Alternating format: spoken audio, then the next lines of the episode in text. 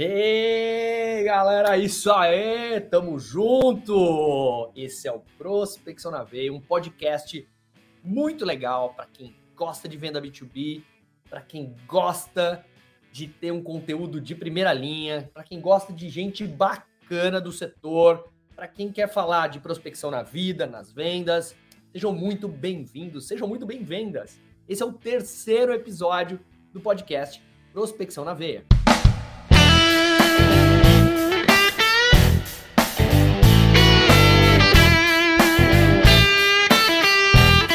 Começa agora. Prospecção na veia. Prospecção na veia. Com Marcelo Baratella. Disponível em todas as plataformas de podcast. Não podia estar tá mais que top esse negócio aqui. Que trazer um cara que eu sou admirador dele um cara extremamente competente, entende pra caramba do assunto, e eu tenho que ter a honra de convidar Gustavo Pagotto, por favor. A casa é sua. E aí, cara, como é que você tá? Eu fico honrado com essa, com essa introdução. Para mim é um prazer enorme estar aqui é, nesse podcast com você. Fiquei impressionado com o seu fundo aí de entrada. Tá parecendo um Manhattan Connection, assim. Falei, pô, devia ter preparado melhor meu background aqui. É, mas, cara, super, super feliz de poder participar. É, admiro muito também todo o conteúdo que você, que você produz, tudo que você constrói. E acho que a gente precisa cada vez mais desses, desses bate-papos aqui sobre vendas. Adorei também o Sejam Bem-Vendas. Vou começar a adotar esse, esse logo aí nas minhas transmissões. Fica super à vontade. É, é todo mundo isso, né? Eu falo Sejam Bem-Vendas há muitos anos, cara. Uma coisa que está dentro do meu DNA, né? Vendas está dentro do meu DNA. Não sei se você sabe, mas o meu pai era vendedor da Kodak. Da Kodak. É, Eastman ah, Kodak. Não sabia dessa, não. É, e, e, vendedor B2B, né, cara? Meu pai sempre foi vendedor. Eu aprendi vendendo B2B pequenininho, assim, porque naquela época, quando eu falo naquela época, né? Mas naquela época mesmo, década de 70. É, cara, sabe velho. que eu, eu acho isso muito maluco, essa história de DNA de vendedor, né? Meu pai sempre foi empreendedor no mundo de tecnologia, sempre trabalhou vendendo software. E, uma das coisas que eu aprendi a perguntar muito para vendedores em processo seletivo é o que seus pais fazem. Normalmente, pessoas que têm pais ou mães ou familiares que trabalham com vendas, no começo de carreira, elas têm uma, uma rampagem, uma aceleração mais rápida, porque elas têm um orgulho de ser vendedor, né? de trabalhar com vendas, de fazer negócio. Enquanto quando as pessoas têm pais que trabalham com outras profissões, independente de quais sejam, a pessoa precisa quebrar uma barreira, até para chegar dentro de casa e falar que trabalha com vendas, tem um pouco mais de orgulho da profissão. Mas é interessante essa coisa do, do DNA vindo do berço. É legal saber que seu pai também trabalhava com vendas. É verdade. E eu, eu, eu nunca sabia assim, que eu queria fazer, tal, mas talvez eu sabia, mas não tinha a intenção. Ninguém tem intenção de ser vendedor. mas aí, a, a, mas mudou, isso está mudando muito, né? Está mudando demais, né? Porque estava discutindo outro dia com outro, outro colega de que vendedor, é, aquela história do vendedor que não gosta de estudar, isso aí tá caindo em terra, né? Porque tem muito conteúdo, tem muita coisa para você já se dedicar, né? É, um STR hoje tem um volume de informações tão gigantesco que, que é impressionante. Mas, ó, mas a gente vai falar disso daqui a pouco. Eu quero primeiro que você se apresente para a nossa audiência, né? Eu falo assim, Gustavo Pagoto por Gustavo Pagoto. Quem é você? Conta aí para a turma. Cara, maravilhoso ter essa oportunidade de me apresentar, porque eu estou há três meses tentando dizer quem eu sou. Tá? Eu trabalho nos últimos 15 anos com, com vendas B2B, comecei minha carreira como trainee de vendas na, na Câmara Alemã, depois fui para a TOTS, trabalhei sete anos no momento onde o mercado de SaaS estava surgindo no Brasil. É, trabalhei lançando, fazendo go-to-market alguma solução, algumas soluções SaaS, saí do mundo de BizDev, me aproximei totalmente de vendas, comecei a gerenciar times de vendas. Tive o convite de ir para o LinkedIn, fazer o go-to-market do Sales Navigator para América Latina Hispânica. Então, onde eu... Exato. Né? Então, onde ali eu tive o contato de falar com muitos, muitas estruturas de vendas, acho que na época mais de mil empresas onde a gente é, levou o Sales Navigator e tive o contato com muita gente que estava nesse ecossistema. Lá na época eu criei um programa de Social Selling Experts, onde tinham consultores, influenciadores que falavam sobre o produto é, penetrei cada vez mais nesse, nesse ambiente. E depois de quatro anos lá, eu fui para Acreditas, né, que é uma das, das fintechs, das maiores scale-ups do Brasil. Fui para lá para. Eu brinco que a minha grande missão era implementar a cultura de vendas B2B. Cuidava de uma operação de mais de 200 pessoas, ponta a ponta, Nossa. desde parcerias, passando por SDRs, de vendas, CS, account management, cross-selling, B2B2C. E então, foi toda essa jornada, né, como, como executivo, crescendo aí dentro de empresas brasileiras, multinacionais. Saí há três anos desse mundo, meu, me preparando para o meu casamento. Meu casamento foi há um mês atrás, acabei de voltar da minha lua de mel. E quando eu saí da Acreditas, eu comecei a refletir sobre qual que era a minha grande paixão, o que eu, que eu gostava, o que me fazia feliz. Né? Venda sempre me fez feliz, sempre gostei muito de formar times de vendas, recrutar vendedores, no meu casamento, que tinha 150 pessoas, tinha um médico e mais de 100 pessoas que trabalham com vendas B2B. Pra você ter ideia. Minha esposa Caramba, trabalha com vendas. nesse casamento, cara. Eu ia mais casamento. cara, foi muito. Tanto que teve um post, né? Tá aproveitando aí quem ainda não me segue no LinkedIn. Cara, eu posto muito conteúdo sobre isso. E então, quando eu saí da, da Acreditas, cara, o que eu vou fazer? Comecei um monte de gente me chamar, bater café, almoço e tal e eu comecei a postar conteúdo relacionado a como ajudar vendedores a vender mais. Acredito muito que bom vendedor é aquele que entende sobre o negócio do cliente. E essa história de produzir conteúdo começou a girar, comecei a estudar sobre Creators Economy, né? economia de criadores, comunidades. Então, eu estou me dedicando nesse momento a construir a maior comunidade de vendas B2B eh, no Brasil. Tenho algumas iniciativas, uma focada em SDRs, é, que tem um grupo de WhatsApp, tem aulas semanais, começando uma iniciativa agora com líderes de vendas, está participando lá do, do grupo com a gente, de conectar esse grupo, porque o que eu percebi ao longo de toda a minha carreira? Né? Vendas nunca foi, é, nunca, não existe faculdade de vendas, né? Isso a gente já está cansado de saber. Está tá aumentando muito esse mercado de educação para vendas, mas ainda assim existe um componente no desenvolvimento de vendas B2B, que é o relacionamento. Isso se intensificou ou se desintensificou agora na pandemia. O que a gente tinha, quem estava começando em vendas, que você olhava para o lado e via uma pessoa que era exemplo, cara, uma mulher super performante se, se espelhava nela, hoje você não enxerga mais. Né? Você só vê os dashboards. Então, essa, essa necessidade de criar uma comunidade, de conectar bons profissionais, bons líderes, é uma demanda muito grande. Eu gosto muito de fazer isso e estou me dedicando nesse momento para isso né, a conectar mais profissionais de vendas, produzindo conteúdo, cara, dando palestra, dando consultoria, dando advisor. Onde, me, onde for para falar de vendas, onde tiver vendedor, eu tô. Então aproveito, cara, para já de, de, largada te agradecer super por esse por essa oportunidade de conversar aí com, com a sua audiência, que eu sei que é muito qualificada, cara. Cara, assim, e, e, e, sim, sem dúvida, né? E eu queria primeiro te desejar boas-vindas a esse mundo, é o mundo ao qual eu pertenço, ao qual eu estou nele há 15 anos. Eu também fui executivo. É, eu não sei quantos anos você está. Eu tenho, acabei de fazer 35. Uau! Muito bom. Eu tenho 12 anos. Tem, tem uns anos de estrada, né, velho? Quem, brinca, quem é, trabalha com venda sabe, né? Parece é. que você faz Belém, Brasília, sem cinto, batendo a cabeça no volante. Né? Verdade. tenho, então, e esses 12 anos a mais que eu tenho, a mais que você. Você tá inteiro, hein, bicho? Você deve é, ser atleta. Tô me cuidando, tô me cuidando, tô me cuidando. Mas é, é legal que é uma longa estrada, né? E é quase o tempo né, que eu entrei nessa jornada. Então, de antemão, já estendo a mão para você, para tudo que você precisar sobre o tema, né? Esse tema aí. Vamos fazer umas mentorias junto aí. Eu também quero aprender muito com você, tem muita coisa para você me ensinar. E quero te fazer, quero tomar um café especial com você, quero te falar algumas coisas que você vai gostar. É, mas vamos lá. B2B, né? Venda B2B, uh, ah, muita gente, as coisas estão mudando bastante. Acho que a pandemia veio aí para cutucar todo mundo, né? O que você está enxergando? Eu, eu, enxergo alguns desafios no B2B, né? Que eu acho que assim. É... Depois vamos trocando, que são vários os desafios, né? Mas assim, é, é, existe aquela história assim: a obtenção de compromisso no B2B é uma coisa que todo mundo reclama construir confiança nas relações, manter lucratividade, né?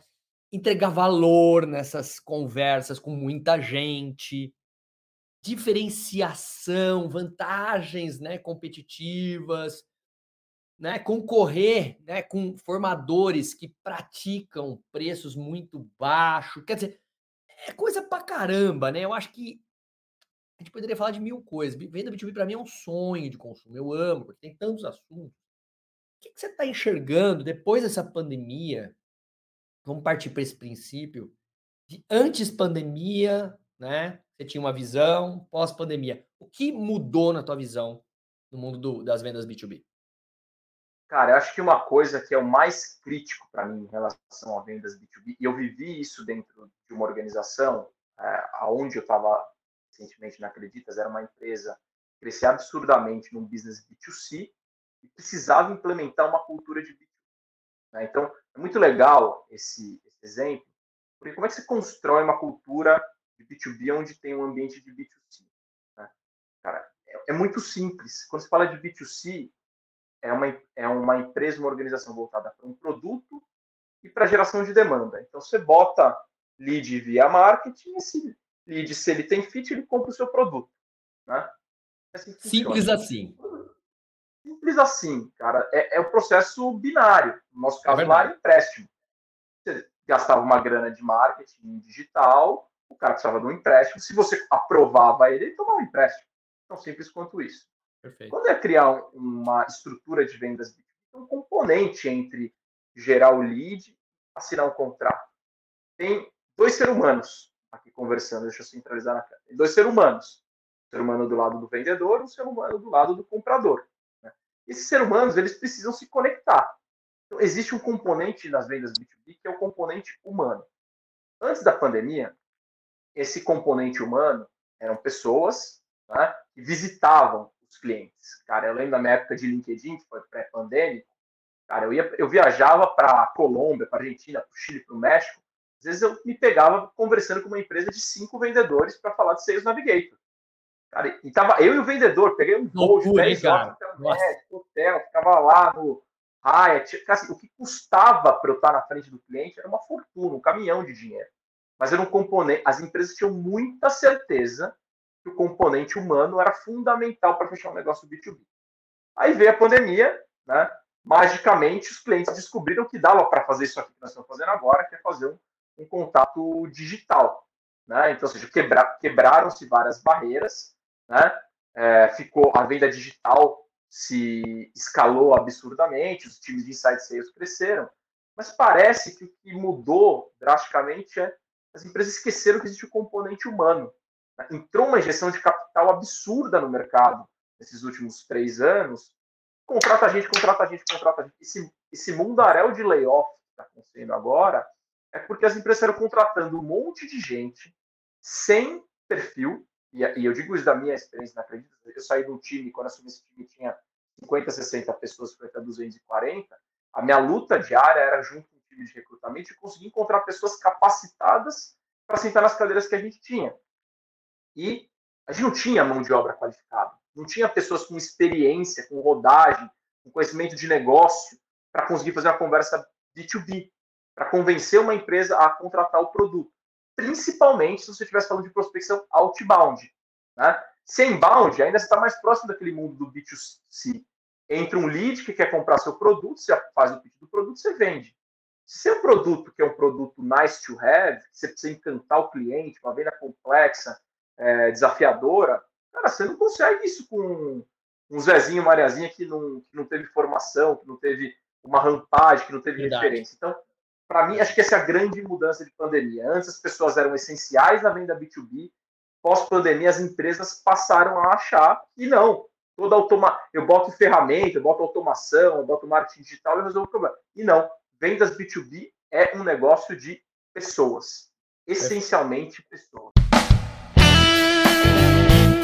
Prospecção na Veia, com Marcelo Baratella.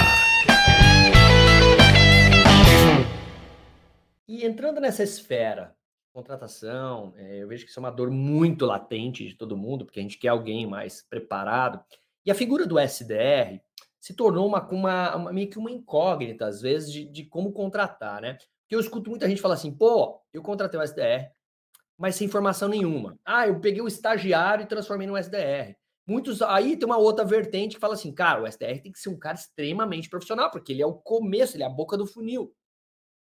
Qual é a tua visão sobre isso? Porque também tem o outro lado de, cara, não tem gente, precisamos formar. E aí, é o cachorro correndo atrás do rabo? Cara, acho que esse, esse componente do, do SDR é uma das coisas que eu mais que eu mais discuto com a minha esposa, que é sobre a estrutura de SDR está invertida, né? E se a gente tivesse uma estrutura de SDRs onde os SDRs somos eu e você? Cara, tenho certeza que se eu fosse um SDR eu abriria facilmente cinco oportunidades por dia, né? Não tem a menor dúvida. Eu ia custar quanto? Eu ia custar quanto mais com um SDR? Provavelmente mais do que cinco vezes, né? Mas é, cara, você vai colocar, você coloca as pessoas mais júniores, com menos experiência, com menos rodagem, para fazer o seu primeiro touchpoint com o cliente. Né? É, é, meio tricky. Eu acho que tem alguns componentes importantes quando você vai estar tá pensando em estruturar sua operação de SDR. A primeira de todas elas, está muito claro seus canais de, de aquisição. Então, você precisa especializar essa galera. Né? Não dá para você contratar um cara estagiário que ainda não está formado você quer pagar pouco, porque ele vai fazer o trampo apenas de prospectar, né? E você coloca esse cara ali. Um cara. Já vi empresa um SDR. Não vai funcionar. Né? Um SDR para quantos closers? É, aí nem, nem chegar nesse capítulo. Né? Então você pega um SDR. Então, se, se você for estruturar uma área de SDR, o ideal é, você vai ter os canais. Tá? Eu tenho um SDR que só trata o lead que tem inbound. Eu vou colocar um SDR só para fazer outbound em listas de eventos. Você tem que dar o máximo de caminho picotado para esse DR, né? Lembra quando a gente começou a escrever ou a cortar com a tesoura? Ligue os pontos, corte em cima da linha.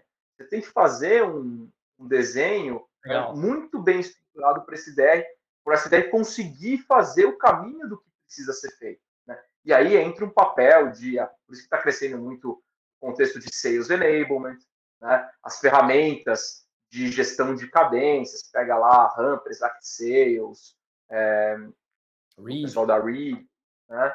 É, então, assim, cara, essas ferramentas por quê? Porque você ajuda a, o SDR a ter um caminho que ele é, precisa percorrer. Ainda assim, entra no componente humano. Quanto que esse cara conhece de negócio para conversar com um tomador de decisão do outro lado? Tanto que, assim, todas as minhas experiências, eu sou contra o processo de que o SDR tem que te entregar uma oportunidade totalmente qualificada. Para mim, o SDR é um abridor de portas. Cara, abre porta, acha um contato de alguém lá, vê se o cara tem minimamente um interesse e você joga a bola pro cara, que é o meio-campo. O, o, o, eu odeio a palavra closer. Né? Ah, aí eu abro o próprio closer. Nossa, então assim, um abre e outro fecha? Pô, peraí, né? Tá parecendo o Palmeiras de dois anos atrás, né? Pô, é, é, o, é o zagueiro tocando a bola lá pro, pro atacante. Cara, não, tem um pedacinho aí. É. Tem um pedaço que é o meio-campo. Esse, para mim, é o papel do vendedor. Eu, assim, acho que eu nunca falei closer na minha vida. Para mim, é o executivo de vendas, é o account executive, é o cara que pega um primeiro contato, ele evolui, ele constrói, ele desenvolve essa oportunidade até chegar no momento do fechamento. Cara, é isso aqui. Claro, que é uma linha tênue, né? É, exatamente, exatamente. Tem muita então, coisa para acontecer, é tem muito follow-up para fazer, né? Tem muito. É, então, é, essa é a minha visão sobre o SDS. Você tem que tentar formatar isso em caixinhas, deixar tudo bem separadinho, ensinar essa pessoa, colocá-la próxima do vendedor. Óbvio, quando você está criando uma força de vendas do zero, é difícil, porque você tem é, uma das empresas que eu estou dando um processo de advisor agora, estava discutindo exatamente isso hoje. Ainda não tem escala suficiente. Eu não sei de onde que vem minha quantidade de leads. A galera fica batendo cabeça. Ah, eu quero trabalhar o inbound, eu quero trabalhar o referral. Aí vai botar os caras para fazer outbound. Não teve sales intelligence antes. Né? Então, pô, não contratei lá uma Speed, uma é Nelway para fazer tá faltando, O que me irrita é assim, né? É muito, muito termo, muita terminologia, mas está faltando muito arroz com feijão. Tá, tá faltando uma simplicidade, tá faltando ligar pontos, né? Tá faltando realmente, por exemplo, CRM. Eu vejo as pessoas, eu quero isso, eu quero isso, eu quero funcionalidades. Aí eu falo, mas se você faz o arroz com feijão, aí você vai olhar, o cara não faz nem, nem geração de atividades direito ali. Ele tá perdendo um monte de oportunidade. E aí quer, quer integrações. Parece que é uma coisa que o cara descobriu na vida, integrações. E, cara, isso, isso para mim, cara, É, às vezes é um, a gente perde um tempo desgraçado com isso, quando a gente deveria, é o que você falou, ter lá um meio termo do vendedor vir um pouco para cá, vem aqui, vou buscar a bola e vou levar. Né? Eu não, que aí começa aquela briga, né? Os leads estão sendo gerados muito desqualificados. Aí, agora, peraí, aí? O melhor lead que eu conheço, eu sou vendedor, é o meu, velho. Eu, eu tenho que gerar lead. Tô errado. É, cara, eu, eu, esse ponto assim das integrações assim, também, eu, eu sou meio ortodoxo com alguma, algumas coisas que são muito convencionais. Eu odeio automação. Por que, que eu odeio automação? Porque quem fez a automação? Cara, foi alguém, um fulaninho lá no marketing, escreveu um texto bonitinho, todo quadrado, que jamais um vendedor mandaria isso para um cliente. E aí ele botou essa parada dentro de uma parte lá dentro do CRM, quando você move da etapa A para a etapa B, dispara um e-mail automático. Aí o cliente do outro lado olha, meu, quem é esse maluco que me mandou essa mensagem? Então, essas automações, cara, me preocupam, porque você pega lá alguém que é júnior, que teve pouca rodagem, aí o cara vai lá, faz um desenho lindo, maravilhoso, faz trocentas mil automações que você nem sabe mais o que existe por trás da ferramenta, e aí vira uma força de vendas burra. Né? Ah, tudo é automação, tudo entra daqui, vai para lá. É aí no final você vai ter uma e perde, e perde a humanização da conversa, né? Porque aí eu vou é. fazer uma pergunta, o cara me devolve com uma resposta automatizada. Mas peraí, cara, você não entendeu o que eu tô falando com você? E aí o cara vem e piora, ele, aí manda. Cara, e meio que parece que encerra o jogo. Se eu não continuar, ele não vai. É, eu acho que é, essa é um pouco da evolução, assim, cara. O que eu tenho visto, principalmente no mundo de SDR, eu converso bastante com o Theo lá da, da Exact, né? me, outro dia eu falei, Theo, me dá um, me faz uma demo, você, do Exact, para entender para onde vocês estão caminhando. Ele me mostrou um negócio que, assim, de tudo que eu tenho visto, é o que está se aproximando mais de uma, de uma coisa que para mim que parece o mais correto, né? É, baseado nas respostas do cliente, as próximas perguntas que aparecem ali para o pré-vendedor, para o SDR, elas vão mudando. Cara, pô, legal. Começa a ter um pouquinho de inteligência de você se adaptar ao cliente. Em geral, o que acontece? Ah, para qualificar, eu preciso dessa lista de perguntas. Né? E aí você tem duas áreas. Você tem uma área de SDR e uma área de vendas. Dois líderes. Esses dois líderes, cada um quer bater sua meta. Né? Cada um quer encher seu bolsinho de dinheiro. Né? E aí tem um cara em cima que não quer brigar com ninguém.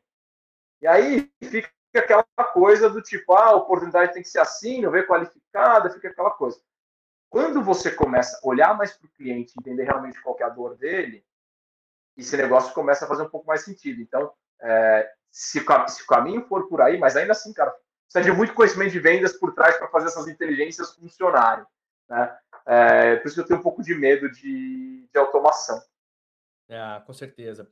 Eu até gosto de falar de sistemas é, semi-automatizados, né? Pra, pra, porque as pessoas também, elas não, não se adaptam, não é todo mundo que se adapta à tecnologia, e, e mesmo que é um cara novo, né? Mas deixa eu te perguntar uma coisa sobre conteúdo, uma coisa que eu. Pô, você é um cara que via, frequenta muito o LinkedIn, vivenciou isso internamente, né?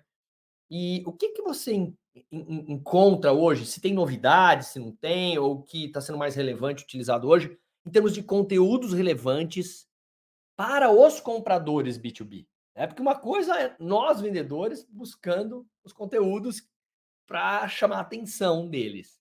Mas o que, que eles querem? O que, que eles buscam? O que está mais interessante para os compradores para a gente chamar a atenção deles? Cara, acho que isso foi uma. Acho que isso é um negócio que, na verdade, mudou pouco, honestamente, na, nos últimos tempos. Né? Eu vejo poucas empresas fazendo um trabalho bem feito sentido. O que o, os compradores mais gostam de ver desse tipo de conteúdo é essas pesquisas com estatísticas. Cara, tipo infográfico, é conteúdo... sim, tipo infográfico. Tipo infográfico, cara, assim, ah, contratei esse instituto de pesquisa para analisar quais são, né, pegar, voltar aqui no meu caso de creditas, né? Eu, eu cuidava da área de benefícios.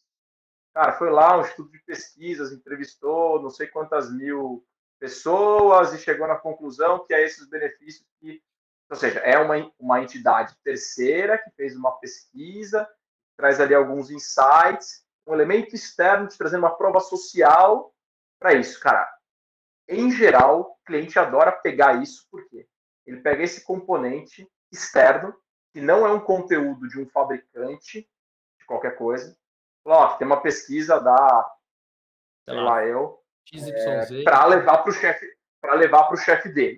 né? Esse cara é o tipo de conteúdo que tem, Interessante. tem engajado mais. Isso é um, e o segundo são cases, né, cara? E aí, desde quando o mundo B2B é mundo B2B, é assim, cara, você tem que vender com case. Tem que vender com case. É, outro dia eu postei é, um, fiz um post sobre, cara, um dos meus primeiros clientes na minha época de TOTS, quando eu vendia uma plataforma de BI. Né? Eu, tinha uma, eu comecei a tocar lá uma operação, era do Q3 para o Q4, minha meta para o Q4 era ter três clientes. Cara, não tinha produto, tinha nada. Né? E aí um desses três primeiros clientes virou um super amigo. Né? E, cara, assim, como é importante você ter esses primeiros clientes. Cara, era um deal para mim horroroso, Pô, não, não ganhamos nada de dinheiro, mas o cara foi parceiro, fez um case e e a gente contava seus quatro ventos. Assim, você ter cases, isso também encoraja o outro cliente. Conta sobre o case, né? Então, aí, pô, o cara é um cara que vê o concorrente, aí ele quer comprar, ele quer comprar a mesma solução do concorrente. Então, esses dois tipos de conteúdos, para mim, é onde as áreas de marketing deveriam estar tá colocando o maior esforço. E eu vejo muito marketing gastando muito tempo. Ah, se o, se o slide ficou bonito, se a cor do site é verde escuro ou verde claro, vou fazer uma outra peça, vou mudar a fonte do PPT. Não, cara, faz case e é, e-book de conteúdo. Essas duas coisas é que, que atraem balde e ajuda, ajuda a converter, né? principalmente case. E, esse, e, também usar os vídeos, né? Os próprios vídeos, né? Eu acho que estão impulsionando legal, mas saber. Ah, não, e, ele, e ele formatos. E ele claro. formatos, né? Seja em pílulas de vídeo. É, cara, outro dia eu peguei um, um, um, caso legal. Cara, o cara começou a gravar case de cliente com áudio. Então ele ia lá, legal. ele mandava algumas perguntas para o cliente dele, ele gravava um áudio de WhatsApp, sabe aquelas gravações, sabe, sem caminho? O cara tinha lá o case, ó, case de água, encaminhava para o cliente. Case não sei o quê, encaminhava para o cliente. Aí o cliente colocava lá velocidade acelerada, ele ouvia lá o casezinho. Cara, voltamos para a época do rádio, né? É, porque se você. O que nós estamos fazendo aqui hoje é um podcast, né? E o podcast tem uma informação nova que eu recebi que uh, ah, 80, as pessoas ficam 80% do tempo que ela está no podcast, ela ouve 80% do conteúdo, em média. Isso vai cair, obviamente, porque vão chegando coisas novas tal, mas é, é um baita de um legal, um negócio legal, porque com certeza é pós-pandemia, né? Porque podcast na pandemia, você não vai querer, né? Mas o podcast na rua, você está no celular, você está viajando, você está no aeroporto, você quer ficar ouvindo, né? Você não quer nem ver, você quer ouvir. Fala, puta, vou ouvir, porque esse cara eu gosto muito de ouvir, ele faz todo sentido. É rádio, né? É o nosso é rádio moderno, né? E seletivo, muito seletivo. Eu acho que isso é muito legal. E quanto mais nichado, né, for esse conteúdo, vai ficando mais afunilado isso para você encontrar o, o, o teu, teu PC, PCI, o PCP ideal, né? É, e acho que essa parte de acho que nessa parte de conteúdo, cara, também eu estou começando agora nesse nesse mundo, mas o que eu tenho percebido é, cara, a qualidade do conteúdo que você produz faz muita diferença. Tem muita demais, gente demais. Tem muita gente falando groselha, tá? Então, o, eu tenho tentado, pelo menos no, no meu conteúdo, feedback positivo que eu recebo, é de ter um conteúdo de qualidade, conteúdo genuíno, né? É, e aí, óbvio, né? Se você olhar teoria de conteúdo para marketing, você vai ter conteúdo de top of the funnel, mid of the funnel é, e, e, bottom of the funnel, né? Mas, é, cara, se produzir um conteúdo de qualidade, você pode quebrar os diferentes formatos dele. Pô, aqui é um conteúdo muito legal que a gente está produzindo, você vai poder usar ele, ah, quero um take para pegar lá topo de funil, quero um ponto para fechar, fazer uma ali. Mas é, genuíno, você falou uma coisa importante, genuíno, né? O que, por que, que as pessoas te escutam? O que, que tem, né? O que tem? É a energia, é o, é a parte técnica, é a parte do case, é a parte da você, de você dar a porrada no lugar certo, né? E de usar a vida. Às vezes é humor, às vezes é humor, né? Humor, humor negro, humor verdadeiro, né? Pegar coisas do cotidiano e fazer analogias. Cara, tem N formatos, né? E como as pessoas são preguiçosas para gerar conteúdo, né? Eu estava hoje mesmo num, num, aqui em São Paulo numa uma grande empresa de saúde animal, fazendo um projeto que estou lá. E eu perguntei para todo mundo, quem tem um canal no YouTube? Isso eu estou fazendo essa pergunta para todos os vendedores. Quem tem um canal no YouTube? Cara, tá, minha pesquisa, já estou fazendo faz tempo, e eu tenho absoluta certeza do que eu vou falar. Vendedores B2B. 95% não tem, não tem um canal.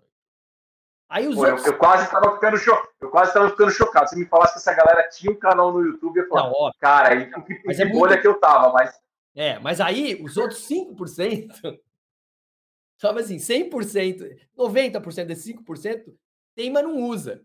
Então não tem.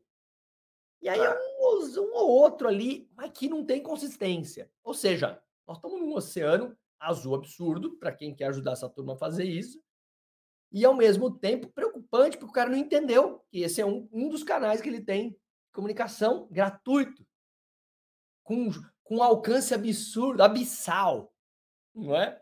E o cara não entendeu. Cara, uma, uma, das coisas que eu falo desde a época de LinkedIn, né, que a galera até hoje não entendeu. Se você não está na internet, você não existe. Né? E você tem um milhão de lugares para estar na internet. De preferência, esteja onde o seu cliente está. Né? Exato, o seu cliente está no LinkedIn, o seu cliente está no Instagram, o seu cliente está no YouTube. Né? Provavelmente, depende da faixa etária, o seu cliente não está no TikTok, mas talvez é. ele esteja, dependendo do perfil. Você entender onde seu cliente está, né? Eu não sei se você está acompanhando aí, mas a história do TikTok é um negócio que está me deixando chocado. Diz que a juventude, agora a galera mais nova, está fazendo buscas não mais no Google, e sim no TikTok. Então, isso quer dizer, ah, mas isso não vai chegar no meu negócio. Cara, é, é, vamos parar com isso. É, vamos mergulhar em tudo. Não precisa fazer dancinha lá. Seja lá. Porque o cara que fala assim, LinkedIn é aquelas coisas, né? LinkedIn é uma ferramenta para buscar emprego, recolocação. As pessoas não, não, não entenderam as, como as coisas viraram, né? Como as coisas mudaram. E, e, e o quanto que é barato por exemplo, um Sales Navigator, para mim, pessoa física, que uso, usar uma ferramenta, eu não gasto lá 3.200 reais por ano. E que já, eu já paguei 140 anos dela. Aliás, que quiserem lá, você conhece os caras do, do LinkedIn, você fala assim, o Baratella tem um case. O cara pagou 140 anos do Sales Navigator. Ele fala. Pode falar para os caras que eu, eu, conto como é que foi. E, cara, sabe o que, é, sabe o que é muito louco, né? Esse negócio de, ah, o Sales Navigator é caro, é barato. Cara, em média, né? Se você pergunta para a galera do YouTube, a pergunta que eu faço para todo mundo é quanto te custa uma reunião? Cara, não custa menos do que mil reais uma reunião. É impressionante esse número. Então, é, tem muita, muita coisa que pode ser melhorada nesse processo. Cara, mil reais é muito dinheiro. É muito dinheiro. Mil reais é muito dinheiro. Com toda a inflação que a gente tem, mil reais é muito dinheiro. Ou seja, tem muita ineficiência dentro desse processo. Não pode custar mil reais uma reunião. Uma reunião não pode custar mais do que 300 reais. A empresa mais eficiente que, que eu vi é, me falou que a reunião custava, custo total, pessoas, marketing, estrutura, 350 reais. Nossa. A reunião mais barata que eu vi até hoje. Esse cara deve. A turma dele deve viajar pouquíssimo, né? Pouquíssimo. Não, sempre tem inside sales, cara. Tem uma máquina ferrada de geração de lead, muito inbound, seja bem automatizado, ICP muito claro, os caras são uma consultoria para vendas, né? Então eu falei, é, cara, é, eu, nem, nem devia, eu nem devia te colocar na minha estatística. Mas assim, Pô, esse é o, o tal da arte. Lembro que, eu, que eu, eu, fui, eu cheguei a ser vendedor nos Estados Unidos por quatro anos, para uma empresa do agronegócio. Eu, eu, eu, não foi uma, não foi duas, não foi três, foram mais de 15 vezes que eu peguei um avião, bate volta para os Estados Unidos para fazer uma reunião. Caraca, velho, olha que doideira que era isso. Não, e aí, e, e, quando você voltava e não fechava o contrato? você Ué, falava, bicho, né? chato, né? Você mandava embora, porque essa conta não fecha, né? Cara, eu falei, gente, que doideira, né? E hoje, essas mesmas reuniões a gente faz assim. Agora é, é conseguir mais reuniões, né? Então o negócio intensificou. Por isso que, né? Assim, eu, eu acho que tem muito, muita coisa, muita, muita coisa para melhorar. Você está ouvindo Prospecção na Veia.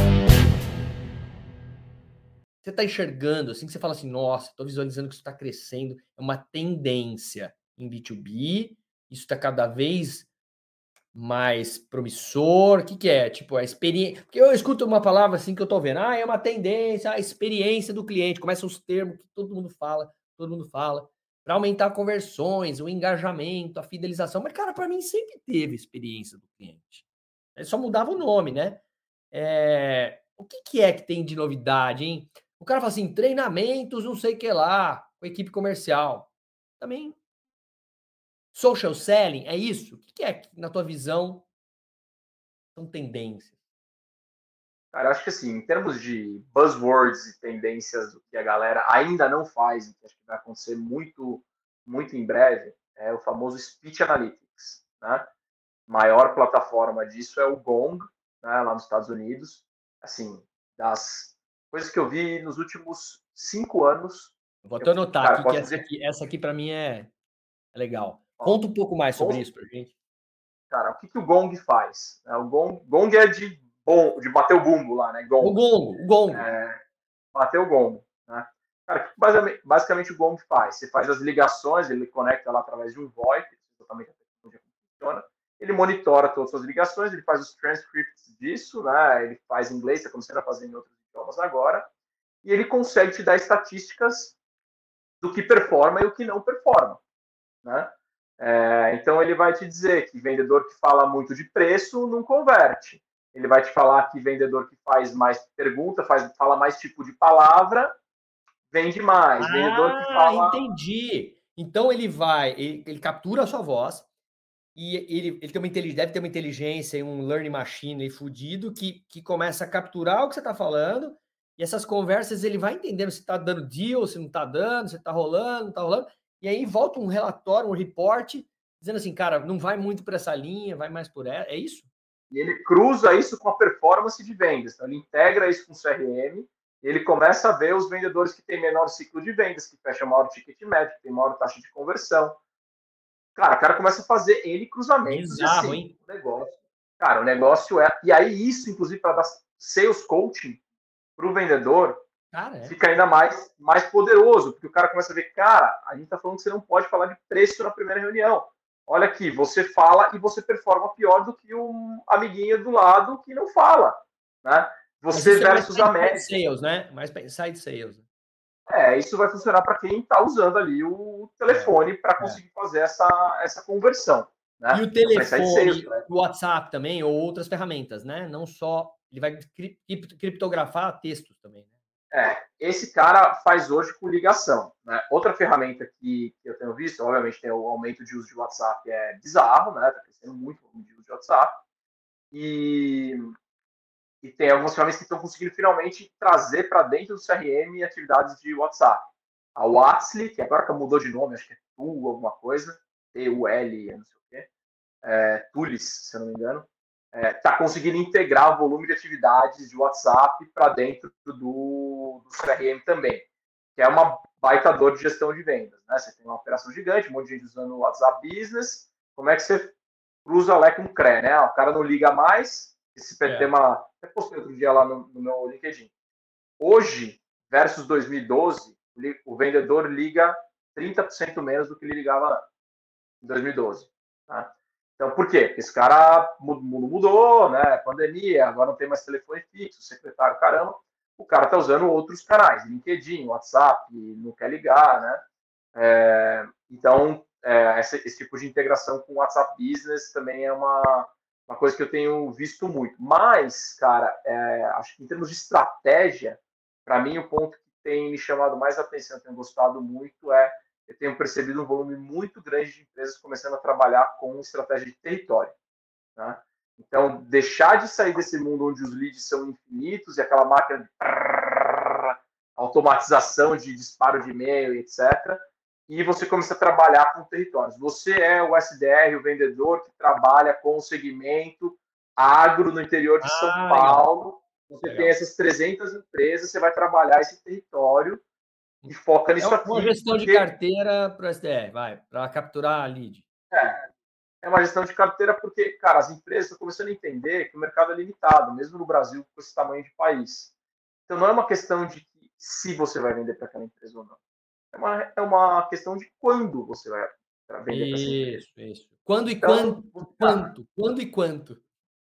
Exato. Então, você pode abrir a, a sua conversa com a empresa. Cara, eu sou um provedor de solução XPTO para atender empresas do segmento agro do interior de São Paulo. E aí eu cara, vou vir com os cases, né, cara? E eu sou especializado naquilo, eu sou o cara que falo daquilo, né? Eu tenho a tua linguagem, né? E eu vendi para o seu vizinho, e eu já fui aí, eu vou fazer um evento a, a colar, eu estou passando por aí, eu vou passar aí na frente. Então, assim, você começa a criar aquela história do mundo físico para o mundo digital, que todo mundo era inside sales e estava é, em São Paulo, tá lá na, na Bahia, na praia, tomando, é, tomando água de coco. Não, você pode estar lá na Bahia trabalhando remotamente, mas você atende o território do interior de São Paulo, do cara do agro, e você fala com aquele cara. Né? Então, isso é uma coisa que eu tenho Isso funciona. Assim, de muitas coisas que eu fiz na minha vida, isso funciona. Precisa ter uma, uma liderança da empresa de vendas que saiba que em B2B as coisas têm um tempo para amadurecer e serem construídas.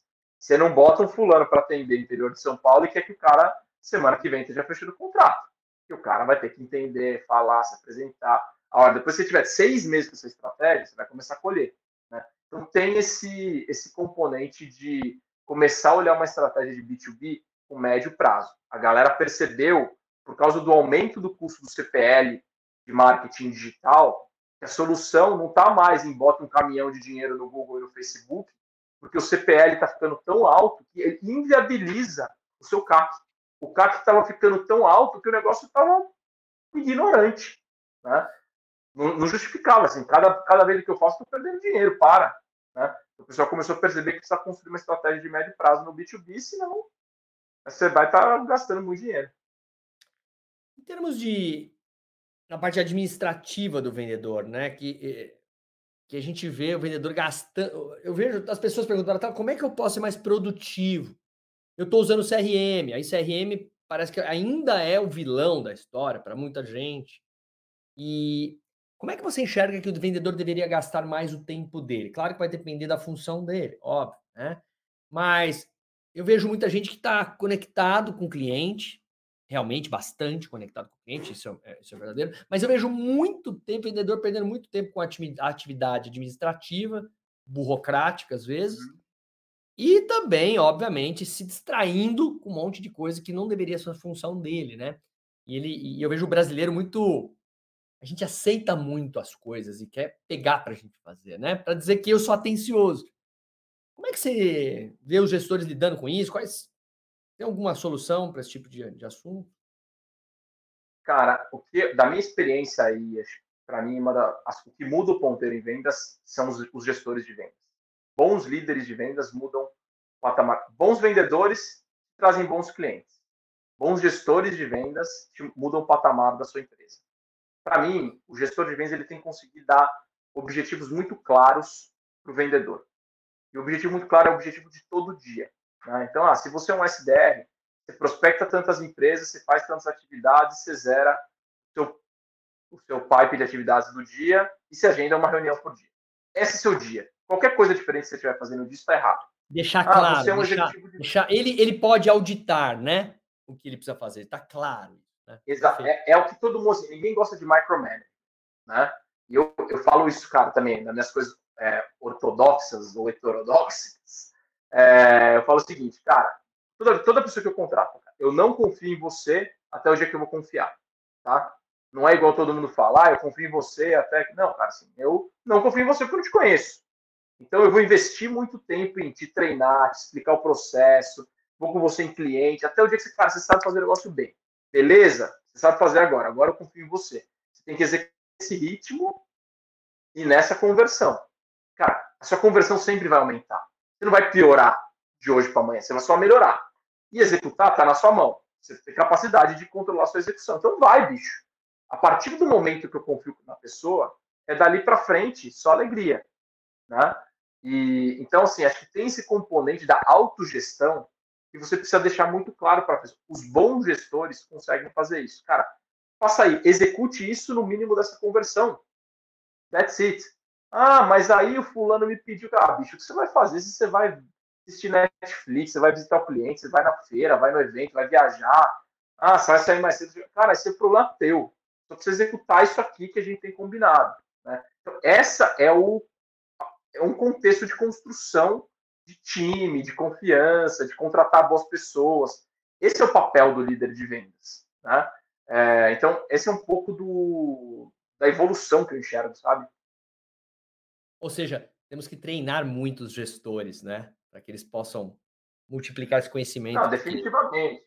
Definitivamente, cara. O grande problema hoje, se a gente tem vendedores mal qualificados, a gente tem gerentes de vendas, cara, infinitamente horrorosos. Tem né? mesmo. Né? Sim, eu tenho uma baita sorte, e eu, eu, eu, posso dizer isso, cara. A grande sorte que eu tive na minha carreira foi ter passado pelo LinkedIn, que era uma empresa americana, global, com centenas de caras gerentes como eu, que me ensinou um monte de coisa. Mas, cara, qual é a realidade do gerente brasileiro de vendas médio? Esse cara era um vendedor de uma empresa é, que só tem um bom vendedor. Vendas, é, é. E não teve referência, esse cara tem que se virar, ele tem que sair o cavaco aí é. E, e, aprender como faz. Às vezes ele não é nem gerente de uma especialidade só, ele cuida de SDR, de Hunter, e puta, é uma zona. É um super sabe? vendedor, né? Eu percebo que o gerente hoje não é um gerente, é um super vendedor, ele fica ajudando o vendedor a fechar negócio. Essa nossa conversa aqui só, é só o, a pontinha do iceberg, cara. Deixa uma mensagem primeiro falando assim onde as pessoas te encontram, tá? É, e deixa uma mensagem final para a turma aí que está meio que perdida no, no caminho. Dá uma mensagem final aí, mas fala onde a, a turma te encontra. Legal, cara. Assim, pô, primeiro, cara, super, super te agradecer.